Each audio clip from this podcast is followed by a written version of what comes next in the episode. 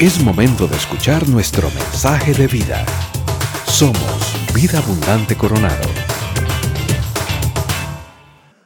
Hola, hola, muy buenos días, ¿cómo están? ¿Todo bien? Me alegro mucho de, de que podamos estar juntos una vez más. Nosotros a veces tendemos a, a, a tener nuestros ojos demasiado tiempo aquí abajo y eso es por supuesto que uno que somos parte de una sociedad eh, en la que nos divertimos y en la que trabajamos y tenemos vida de familia. Pero cuando llegamos a un tema como el que se propone este fin de semana, el retorno del rey, con el que venimos a cerrar una serie a través de la cual hemos estado hablando de el rey Jesucristo y de su reino. Todos nosotros alguna vez hemos dicho, venga a nosotros tu reino.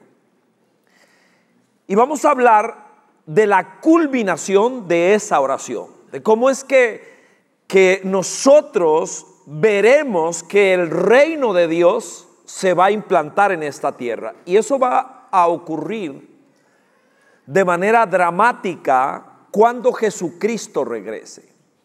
Ahora, nosotros tenemos un problema porque nuestra fe en ocasiones no tiene la fuerza para darle al retorno de Cristo la realidad que deberíamos darle. Y voy a tratar de probar ese punto por la insistencia que tiene la Biblia de decirle a usted y a mí que estamos dormidos, que permanecemos somnolientos Mateo 24 va a ser el pasaje de estudio. Vamos a, a, trabajar en lo que es la respuesta más larga que alguna vez Jesucristo diera a alguna pregunta. Siempre que le preguntaban algo, él solía responder con otra pregunta. Es lo que usted encuentra en los evangelios. Pero en esta ocasión no solo no responde con una pregunta, sino que se extiende de una manera muy fuerte, muy profunda. Tanto Mateo como Marcos como Lucas registran la respuesta de Jesús en sus diferentes versiones. Habían llegado a Jerusalén y los muchachos de Jesús estaban impresionados con el templo. Dicen los historiadores que cuando el sol pegaba de cara al mármol, aquello brillaba de una manera impresionante. Entonces los discípulos dicen, Señor, mira qué edificio. Señor, mira qué majestuosidad. Y Jesús los aterriza. Dice, no se dejen impresionar por lo terrenal. No se dejen impresionar por el nombre de una religión, por la suntuosidad de un templo o de, o de alguna tecnología. Se vuelve y les dice, les voy a decir algo, no va a quedar piedra sobre piedra de este templo. Eso para ellos es de infarto. Jesús en ese momento profetiza de la destrucción de Jerusalén. Es aproximadamente el año 30 de nuestra era. Eso se cumple en el año 70, la destrucción de Jerusalén. La respuesta, 24.3, dice, más tarde estaba Jesús sentado en el monte de los olivos, cuando llegaron los discípulos y le preguntaron en privado, ¿cuándo, vea qué interesante, cuándo sucederá esto y cuál será la señal de tu venida y del fin del mundo? Hay tres preguntas en el contexto. ¿Cuándo va a ser destruido el templo? ¿Cuándo va a ser destruida Jerusalén? Porque los aterró. ¿Y cuándo será el final del mundo? Ellos creían que eran la misma cosa. Jesús profetiza de manera detallada de la destrucción del templo, de la destrucción de Jerusalén y de su regreso. Y el arte de poder interpretar este pasaje es precisamente saber cuándo es cada cosa para poder tener un buen arribo. Quisiera decirle algunas cosas de la doctrina del retorno de Jesucristo, que son muy interesantes. Primero, por cada vez que se habla de la primer venida de Cristo, se habla ocho de la segunda. Eso ya le tiene que decir a usted y a mí algo de la importancia que tiene ese momento. Por otro lado, los estudiosos dicen que se menciona 1845 veces a lo largo de la Biblia el regreso de Cristo. 318 en el Nuevo Testamento. 17 libros del Antiguo Testamento hablan del tema. Y 7 de cada 10 capítulos del Nuevo Testamento abordan el tema del regreso de Cristo. La pregunta es, ¿por qué usted y yo no volvemos a ver hacia adelante, añorando y anhelando y preparándonos para el regreso de Jesús? Le voy a decir por qué. Porque la gran mayoría de nosotros tiende a fabulizar lo que nosotros vemos en la palabra de Dios. Cuando digo que tendemos a fabulizar es a ver de alguna manera aquella historia de Navidad, pero que no tenga el impacto que debería tener. El primer retorno de Cristo, Juan 1.12, y aquel verbo se hizo carne y habitó entre nosotros y vimos su gloria, la gloria que le pertenece al único Hijo de Dios. Y ese, ese, ese Dios que se vino a vivir entre nosotros para salvarnos, entonces llega una época como la Navidad. ¿Sabe qué significa Navidad? Nacido para dar vida. ¿Pero qué hacemos los seres humanos? Agarramos algo y empezamos a envolverlo en papeles de regalo para que pierda la fuerza de su mensaje. Entonces, la Navidad, por ejemplo, nosotros hablamos de tamales, de rompope, de aguinaldos, del gordo.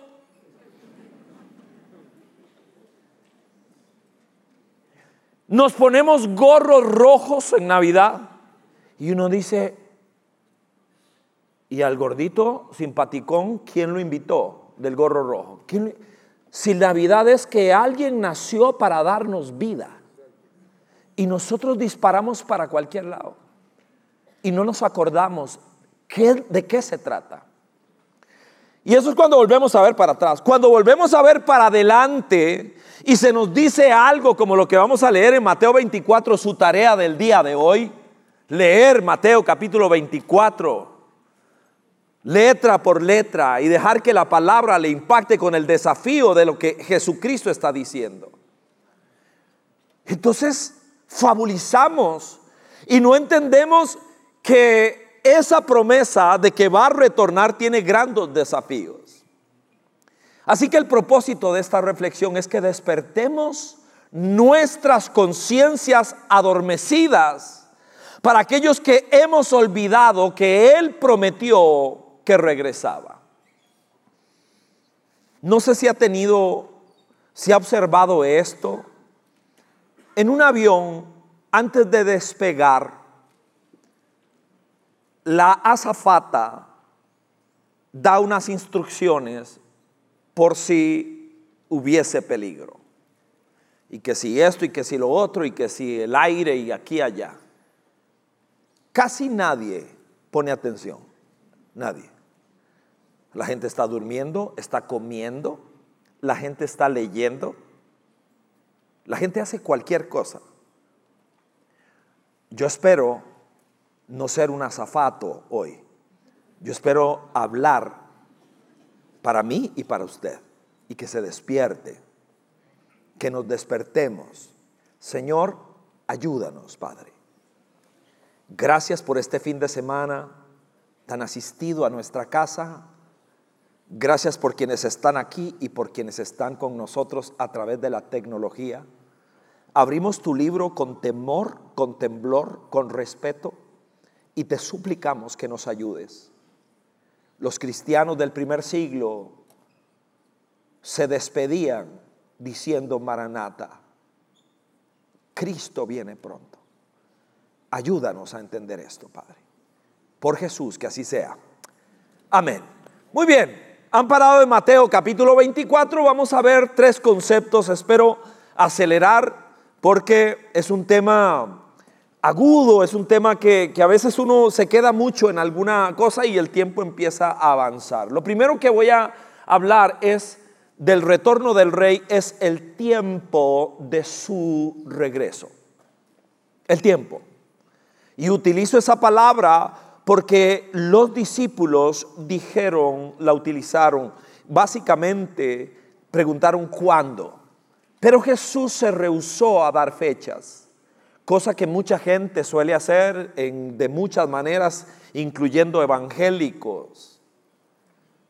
Jesús dijo que nadie sabe, que no hay una fecha determinada, pero dijo que habría un paisaje en el camino. Dice el verso 33, cuando vean todas estas cosas, sepan que el tiempo está cerca a las puertas. Y de todas las señales de las que Jesús habló en los evangelios, yo quisiera rescatar algunas. ¿Ok?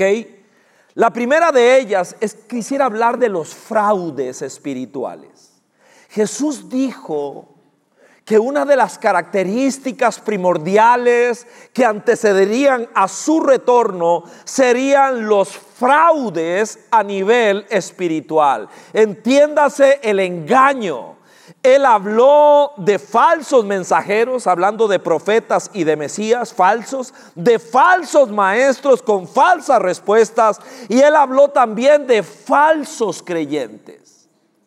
Fuerte. Ojo, Dice Mateo 24, 24, que esos falsos mesías y profetas, atención, para que nunca ponga los ojos allí, harían grandes milagros para engañar, de ser posible, aún a los elegidos. Cada una de las cosas que vamos a decir genera una responsabilidad en usted y en mí. Le voy a decir algo. Al cristiano promedio de hoy, ese hombre y esa mujer podría decir amén a prácticamente cualquier cosa. ¿Por qué? Porque no tiene el colador que le permita decir eso no es cierto. Entonces, si aparece alguien con un título rimbombante, y vestido de manera adecuada para impresionar, podría decir casi cualquier cosa y la gente podría decir amén. Por eso es su responsabilidad y la mía comer las palabras de Dios. Para que esos fraudes espirituales que pululan por todo lado y que la única manera en que usted o yo podemos saber si eso es cierto o no es pasándolo por el sedazo de la palabra de Dios. En algún momento hemos estado cantando algo y yo digo, eh, eso no es así. Voy a hablar con los de música porque esa canción tiene algo que está fuera de lugar. Porque se sopesa todo. A eso le llama Pablo la mente de Cristo. La mente cristiana es una mente bíblica. Es una mente que todo lo sopesa a la luz de la palabra de Dios. Así que vea qué fuerte. En Mateo capítulo 7, en el verso 23, Jesús responde de manera espeluznante a un grupo y está hablando del final de los tiempos. Ellos vienen y apelan, Señor, en tu nombre hice milagro, en tu nombre profeticé. ¿Cuál es la respuesta de Jesús? Mateo 7, 23. Jamás te conocí. Uy, apártate de mí, hacedor de maldad. Uy, uy, uy. En segundo lugar, desenfreno en el área sexual. Una de las características del paisaje es que cuando se acerca el tiempo del fin, las líneas que borran todo lo que el Creador dijo que debía protegerse y cuidarse, tendrían el ser, al ser humano desenfrenado en el área sexual. Poniendo excusas es exactamente lo que nosotros vemos hoy. ¿Cómo lo puedes probar? En el discurso de Jesús relatado por Lucas del final de los tiempos, en Lucas 17, en el verso 28, él dijo esto. El final va a ser como los tiempos de Lot. ¿Cuáles eran los tiempos de Lot? Los tiempos de Lot eran los tiempos de Sodoma y de Gomorra. Eran tiempos de absoluto desenfreno sexual, eh, todos contra todos. Eran unas mentalidades terribles que aún estaban en las personalidades de la gente que se suponía le pertenecía a Dios. Porque los habitantes de Sodoma y Gomorra querían violar a los seres angélicos que llegaron a sacar a Lot y a su familia de aquella tierra. Pero aún Lot tuvo una barbaridad de expresión. ¿Sabe qué dijo Lot? No le hagan nada a mis invitados. Voy a sacar a mis hijas. Hagan con ellas lo que quieran. Esos eran los tiempos de Lot. Sin líneas, sin freno, sin pureza sexual. Hay algunos indicadores de que alguien se ha encontrado con Jesucristo. Estos indicadores pasan por varios tamices. Le voy a decir uno, seguramente porque lo tengo muy presente por donde me fueron a recoger a mí, a la chanchera donde me sacaron. Y es tu sexualidad y la mía. Mi sexualidad, mi expresión de sexualidad me dice si Jesucristo es el rey de mi vida. Yo lo he contado muchas veces. Yo no soy un muchachito de iglesia, no lo, no lo era.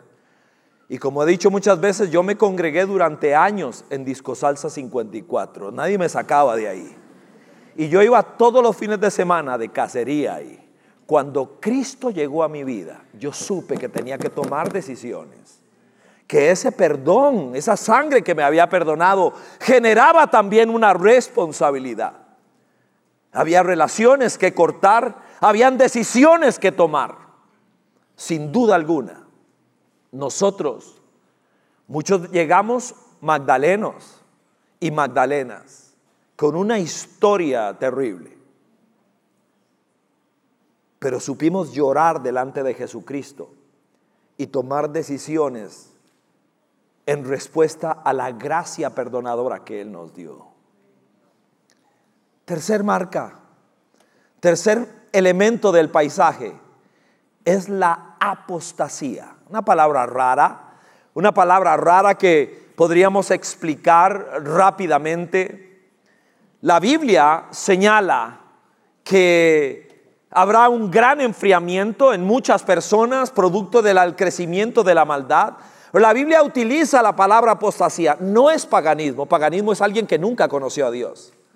Nunca.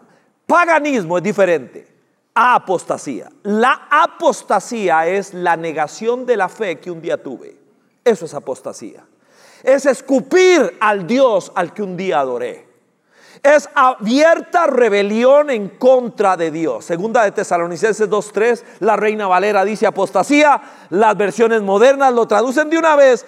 Abierta rebelión en contra de Dios. Y la vemos por todo lado. A nivel eclesiástico, por ejemplo, tenemos mucha relación con las iglesias metodistas desde que trabajamos en Cuba, misiones durante 10 años. La iglesia metodista en los Estados Unidos hoy está en un cisma tremendo. ¿Por qué? Porque un gran número de iglesias metodistas se adhirieron a la agenda LGTB, etcétera, y ahora están no solo ordenando pastores y pastoras homosexuales y lesbianas, sino casando personas del mismo sexo. Y alguien ve eso y si quiere contrastarlo con lo que la Biblia dice, se llama apostasía a alguien que un día respetó lo que el libro dice. ¿No lo han leído? ¿No se han enterado? Mateo 19 es Cristo hablando que en el principio los hizo hombre y mujer. ¿No lo han leído? ¿Qué pasa contigo? Esa es la palabra de Dios en boca de Jesucristo para nosotros. Y dice que en el último tiempo habrá tal incremento de la maldad, 24:12 de Mateo, que el amor de muchos se enfriará. Ese es el impacto que va a tener. Perdemos el afecto natural. Dice el doctor Adrián Rogers y cita al fundador de la organización en pro de derechos de los animales. Y todos amamos a nuestras mascotas, todos ¿Sabemos lo que es el afecto de un animalito? Por supuesto que sí. Pero este señor profesor de bioética en una universidad muy renombrada en los Estados Unidos, dijo que la vida de un perro es equivalente a la vida de un niño. No hay diferencia. Y eso, eso es la pérdida del afecto natural. Las cosas naturales que Dios me ha dado. Y no estoy diciendo que no amo a un animal. Pero el que fue creado a imagen y semejanza de Dios es el ser humano, no un gato.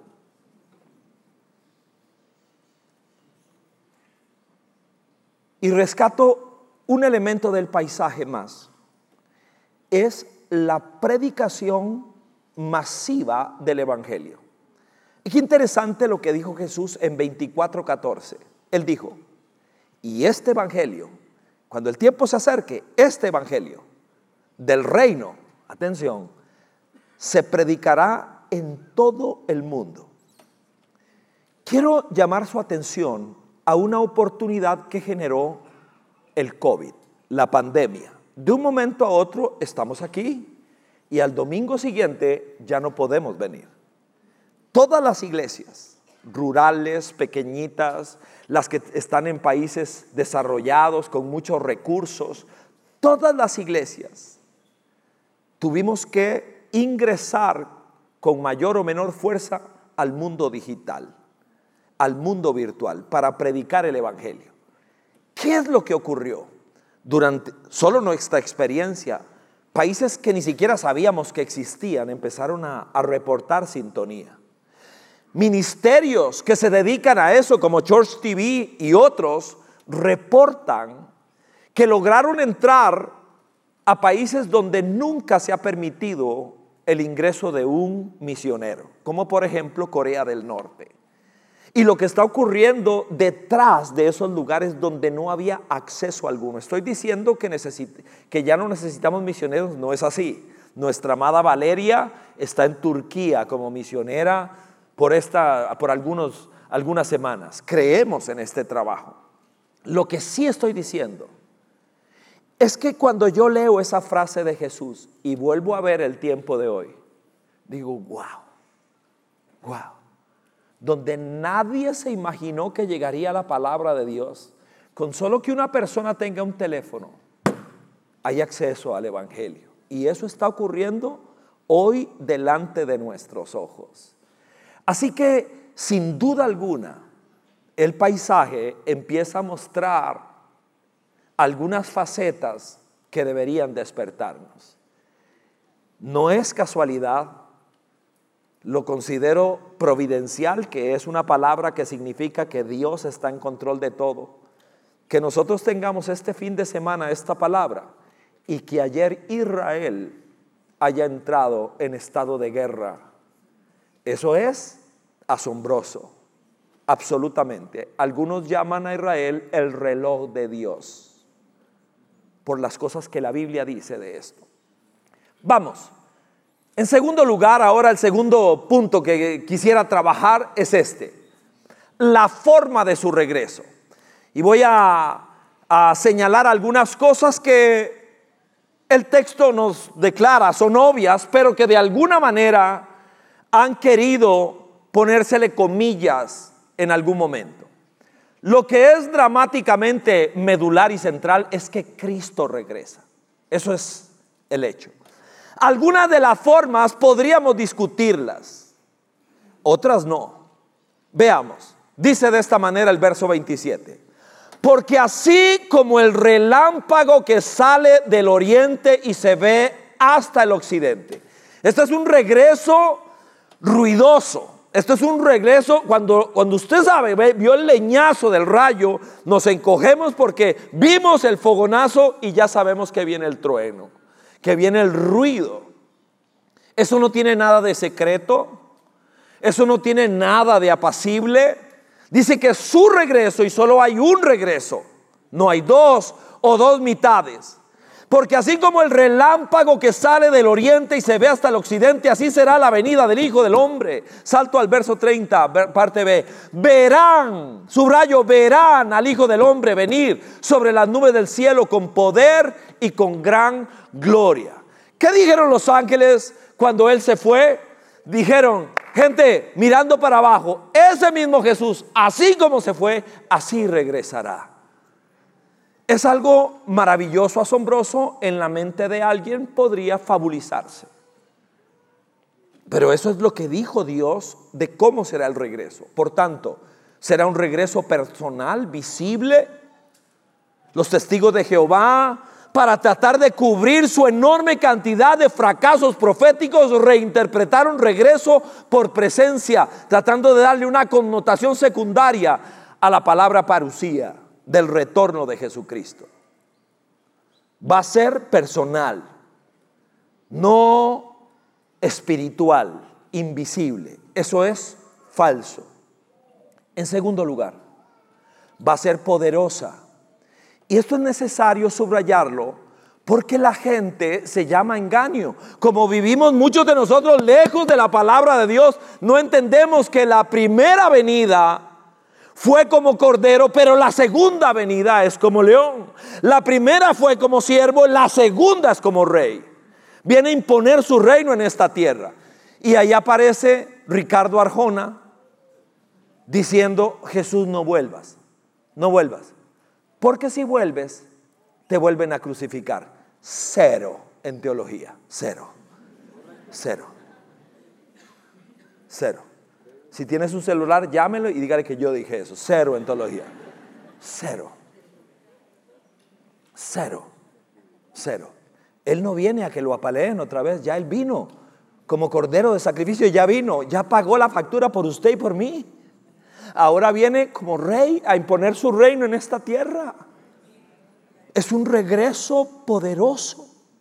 En contraste absoluto. Ya no tiene corona de espinas. Ya no ahora trae corona de rey, de rey. Y viene por aquellos que así lo han entronado en su corazón, rey de su vida. Eso es absolutamente maravilloso. Y su regreso es glorioso. Aquí me detengo un par de minutos más. Porque dice el verso 31 de esta manera y al sonido de la gran trompeta, Jesús regresará a esta tierra, tan real como que vino una vez, así regresará por segunda vez. La primera vez vino de manera cuasi anónima. Las profecías fueron tan vagas que nadie supo, nadie supo que en ese pueblito perdido por allá, Belén, ahí, en un establo, estaba el Hijo de Dios. Pero esta vez no será así. Acaba de leerlo. No será así. Será poderoso y será glorioso. Al sonido de la gran trompeta, mandará a sus ángeles y reunirán de los cuatro vientos a los elegidos, de un extremo al otro del cielo. Impresionante. A esto en el mundo evangélico se le llama rapto. Esta es una doctrina relativamente joven del siglo final del siglo XIX y que tiene varias formas de aplicación. Yo voy a compartir la que yo creo. que es fundamental? Que Cristo viene. Pero lo que dice en este pasaje y en otros, especialmente Primera de Tesalonicenses en el capítulo 4, se utiliza una palabra específica para rapto y es arpazo. Arpazo era una palabra técnica que describía un evento. Cuando alguien quiere obtener el mejor resultado interpretativo de la Biblia, necesita esforzarse por tratar de entender como el primero que escuchó. Y necesita tratar de meterse en las sandalias del primero que escribió. Cuáles palabras usó, cuál era su cultura, cuál era su tiempo. La palabra arpazo era muy específica y muy puntual. Era la palabra que se utilizaba cuando el ejército romano regresaba de campaña de conquista victorioso. Se asentaba en las afueras de Roma a una milla de distancia. Ahí hacían campamento. Enviaban un mensajero a Roma para avisar al Senado que el ejército triunfante estaba a las puertas de la ciudad. Entonces empezaban los preparativos. Número uno, un arco de triunfo, igual que el famoso arco del triunfo de Francia. un arco de triunfo. Este era más precario, por ahí entraba el ejército victorioso. Y una de las cosas más interesantes es que Arpaso lo que significaba es que el pueblo de Roma salía, muchos de ellos salían para entrar juntamente con el ejército, siendo parte de la victoria obtenida. Así que cuando nosotros leemos en el verso 31 que de los cuatro vientos serán reunidos los, los elegidos, es, no es, el rapto no es para desaparecer. El rapto es para acompañar a Jesucristo en su ingreso triunfal en esta tierra. Para imponer cielo nuevo y tierra nueva. Mucho que hablar al respecto. Pero nosotros, lo que realmente nos importa es que Cristo regresa. Y las formas algunas de ellas tienen diferentes abordajes. Lo vital de esto es que Jesús profetizó tres cosas. Uno, el templo destruido. Dos, la ciudad de Jerusalén destruida. Y Jesús dijo, se lo dije de antemano para que confíen en mí. Eso ocurre 40 años después de que Él lo, lo predijo en el año 70, el general Tito, hijo del emperador Vespasiano, sitia la ciudad de Jerusalén, la acaba, la devasta, se cumplió, no quedó piedra sobre piedra. Eso fue cumplido literalmente como Jesús lo expresó. Eso lo convierte, vea qué interesante, en un profeta de verdad. El Antiguo Testamento decía, cuando oigas a un profeta decir algo que no ocurrió, no tengas temor de él. ¿Sabe qué está diciendo Jesús? Ten plena seguridad de lo que yo estoy diciendo va a ocurrir. Si alguien fabuliza, ridiculiza el retorno de Cristo por todo lo que dice la palabra de Dios, un día se va a llevar una gran sorpresa, porque el rey va a regresar a imponer su reino un día. Va a venir por los suyos, por usted y por mí. Así que esto nos lanza al último concepto. El modo ante su regreso. Este tiene importancia vital, porque hay cosas que yo no manejo, pero hay cosas que sí. Hay cosas que están en la voluntad de Dios, en la agenda de Dios, en el plan de Dios, hay cosas que Él sabe. Pero eso que está ahí, yo necesito recordar que eso es lo que Jesús me dice, ojo, esta es tu parte. Esto es algo que le toca a usted. Esto es algo que usted sí puede manejar. Dice el verso 42, por lo tanto, manténganse despiertos, porque no saben qué día vendrá el Señor.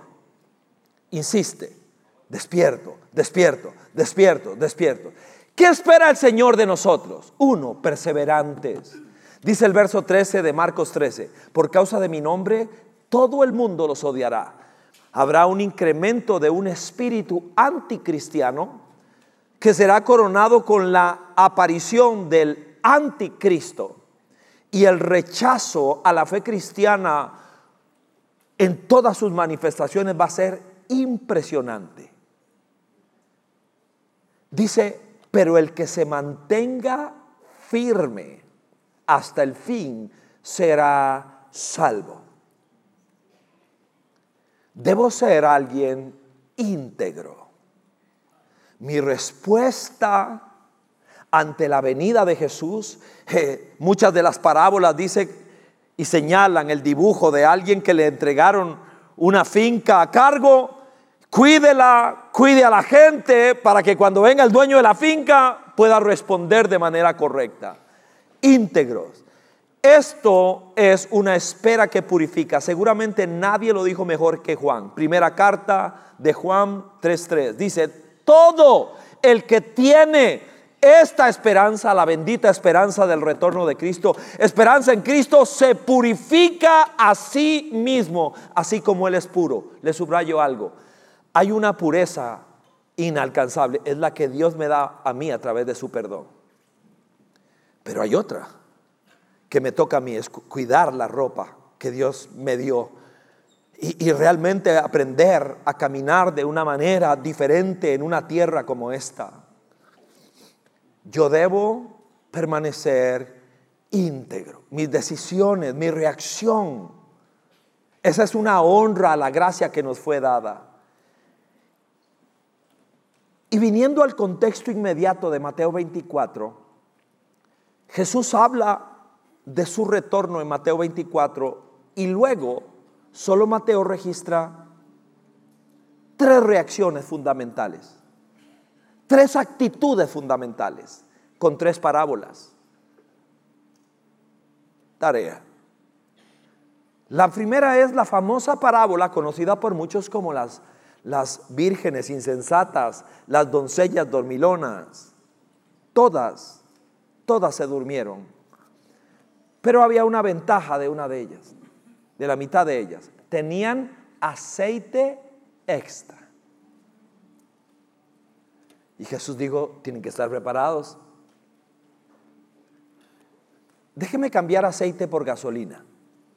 Me imagino que alguna vez usted se ha quedado sin gasolina o seguro solo a mí me pasó. Yo le aseguré, Gis, no te preocupes, si llegamos.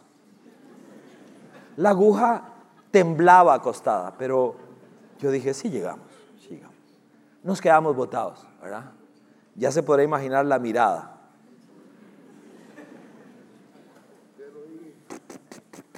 Quedamos botados.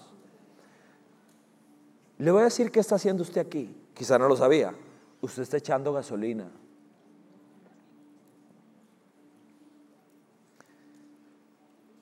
Cuando usted abre su Biblia, usted está echando gasolina. Y cuando se matricula y estudia en Apolos, usted está echando gasolina extra, porque no es fácil el camino. Y cuando usted en vez de poner una canción que dice tonterías, decide poner algo que exalta a Dios y le conecta con el Espíritu Santo, usted está echando gasolina extra. Y cuando decido cerrar mis ojos y decir, Padre nuestro, que venga tu reino a esta tierra. Y le prodigo unos, unos minutos hablando con Él. Usted está echando gasolina. Yo no sé cómo le va a usted, pero a mí no me sirve estar cerca de Dios. No me sirve. Me sirve de casi nada. A mí lo que me sirve es estar pegado a Dios. Eso es diferente. Eso es Juan 15 separados de mí, ustedes no pueden hacer nada. Porque si no, la savia no puede entrar para darles verdor y para que puedan dar fruto. Mire, yo no busco, yo no echo gasolina con las disciplinas espirituales porque yo soy pastor o porque soy muy piadoso. No, no encuentro ahí mi motivación. Le voy a decir, yo trato de llenar el tanque todos los días porque cuando no lo hago, me encuentro pudriendo mi mente, pensando la peor idiotez. Yo sé que yo soy capaz de prácticamente cualquier cosa, por eso me le guindo del, del manto. Todos los días me le guindo del manto. No me suelte, no me suelte. Mis oraciones son, Señor, ¿cómo le pides a alguien como yo que hable de alguien como tú. Imagínense. Y la imagen que me viene es la de un gusano tratando de explicar el sol. Y siempre le digo, Señor, ¿cómo le vas a pedir a un gusano que explique el sol? ¿Cómo? Vamos a hacer un trato. Yo lo único que voy a hacer es señalar el sol y que el sol se defienda y se explique solo. Eso es lo único que puedo yo hacer. No tengo otra capacidad. Y trato de permanecer pegado a la fuente. ¿Qué está haciendo usted aquí? Usted está echando gasolina. Eso está haciendo. Eso está haciendo. Y alguien pasa por el frente y donde ve la cantidad de carros y de gente entrando, seguro pensará, tontos. El día que este rayo suene, vamos a ver quién es el tonto.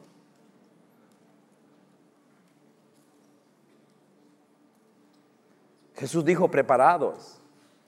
Jesús dijo productivos. La segunda parábola que contó fue la de los talentos. Y vea qué interesante, verso 28 de Mateo 25. Quítenle las mil monedas y dénselas al que tiene las diez mil. Y puse con lápiz ahí en, puse con lápiz. El Señor es, el Señor es un inversor muy interesado. De cuando ha entregado algo, Él quiere que sea, que sea realmente puesto a producir. Y Jesús cerró en Mateo 25 contando la historia de las cabras y de las ovejas. Y el resumen ahí es compasivos. Verso 40, les aseguro que todo lo que hicieron por uno de mis hermanos, aún por el más pequeño, lo hicieron por mí. Nos hemos acomodado también al viaje, que hemos olvidado que este tiene destino. Los afanes de nuestro tiempo nos han hecho olvidar que Jesucristo ha de volver a esta tierra y que debemos prepararnos para ese momento.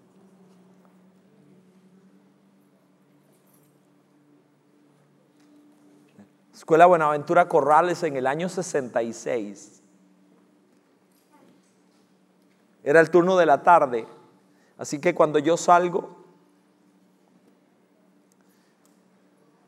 esperando ver a mi papá, que me llegaba a recoger y no estaba, entonces me senté en una de las gradas. Ahí, 5, 10, 15, 20, 25. Pasaron las, salía a las 5, pasaron las 6 de la tarde y no llegó. De noche solo, me dio miedo, era un niño. Nunca llegó, nunca.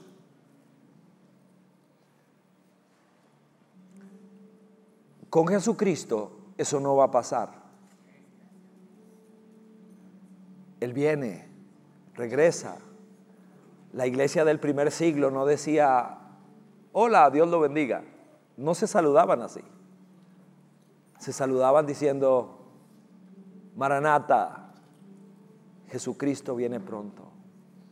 Así se saludaban. Recordamos tu palabra, Señor. La forma en que Juan el Bautista te describió donde venías al agua para el bautismo. Dijo, ese que viene ahí es el Cordero de Dios que quita el pecado del mundo. No es una religión, no era el judaísmo. Hoy no es la iglesia católica o la iglesia evangélica. Es Cristo. Es el Cordero de Dios que quita el pecado del mundo y no hay duda de que un fin de semana como este nos llama a reconsagrar nuestras vidas a ti, Señor. Señor, ayúdanos a hacer y a hacer lo que debemos mientras esperamos tu retorno. Gracias, Señor. Usted va a leer conmigo, siga mi ritmo. Es Romanos capítulo 13. Es una exhortación del apóstol Pablo para las iglesias de todos los tiempos. Va a estar en su pantalla Romanos 13 en el verso 11. Dice de esta manera, sígame en voz alta por favor, hagan todo esto estando conscientes del tiempo que vivimos. Ya es hora de que despierten del sueño pues nuestra salvación está ahora más cerca que cuando inicialmente creímos. Que así sea, Señor. Bendecimos tu nombre, que una vez más el agua fresca de tu palabra nos sustente. Oramos por la persona que está entre nosotros por vez primera y que seguramente no entiende mucho. Gracias porque aquello que es muy complejo, tú lo haces sencillo. Es Jesús entrando al corazón de alguien. Si nunca lo has hecho, pídeselo. Señor, entra a mi vida, entra a mi corazón, ayúdame, quiero conocerte. Bendecimos a esa persona, anhelamos acompañarla. Oramos por mi hermano, nuestra hermana que de un momento a otro la falta de gasolina, de aceite, lo tiene en rumbos lejanos. Es tiempo de regresar a casa. Como dijo el pródigo, ¿qué estoy haciendo aquí? ¿Qué estás haciendo ahí? Regresa a casa, que papá quiere correr a recibir. Ayúdanos. Y oramos para que la iglesia sea en tiempos como este lo que tiene que ser. Danos la sabiduría, danos la gracia, danos el amor, el respeto, también el valor que requerimos. Ayúdanos, Señor, ayúdanos. Y vengo a suplicarte, Señor del cielo, que una vez más esta semilla puesta en el corazón, abonado por tu espíritu de alguien, produzca mucho fruto. Es nuestra oración. Que así sea, por Cristo el Rey. Amén. Este fue nuestro mensaje de vida. Conózcanos en www.vida.cl. Somos Vida Abundante Coronado.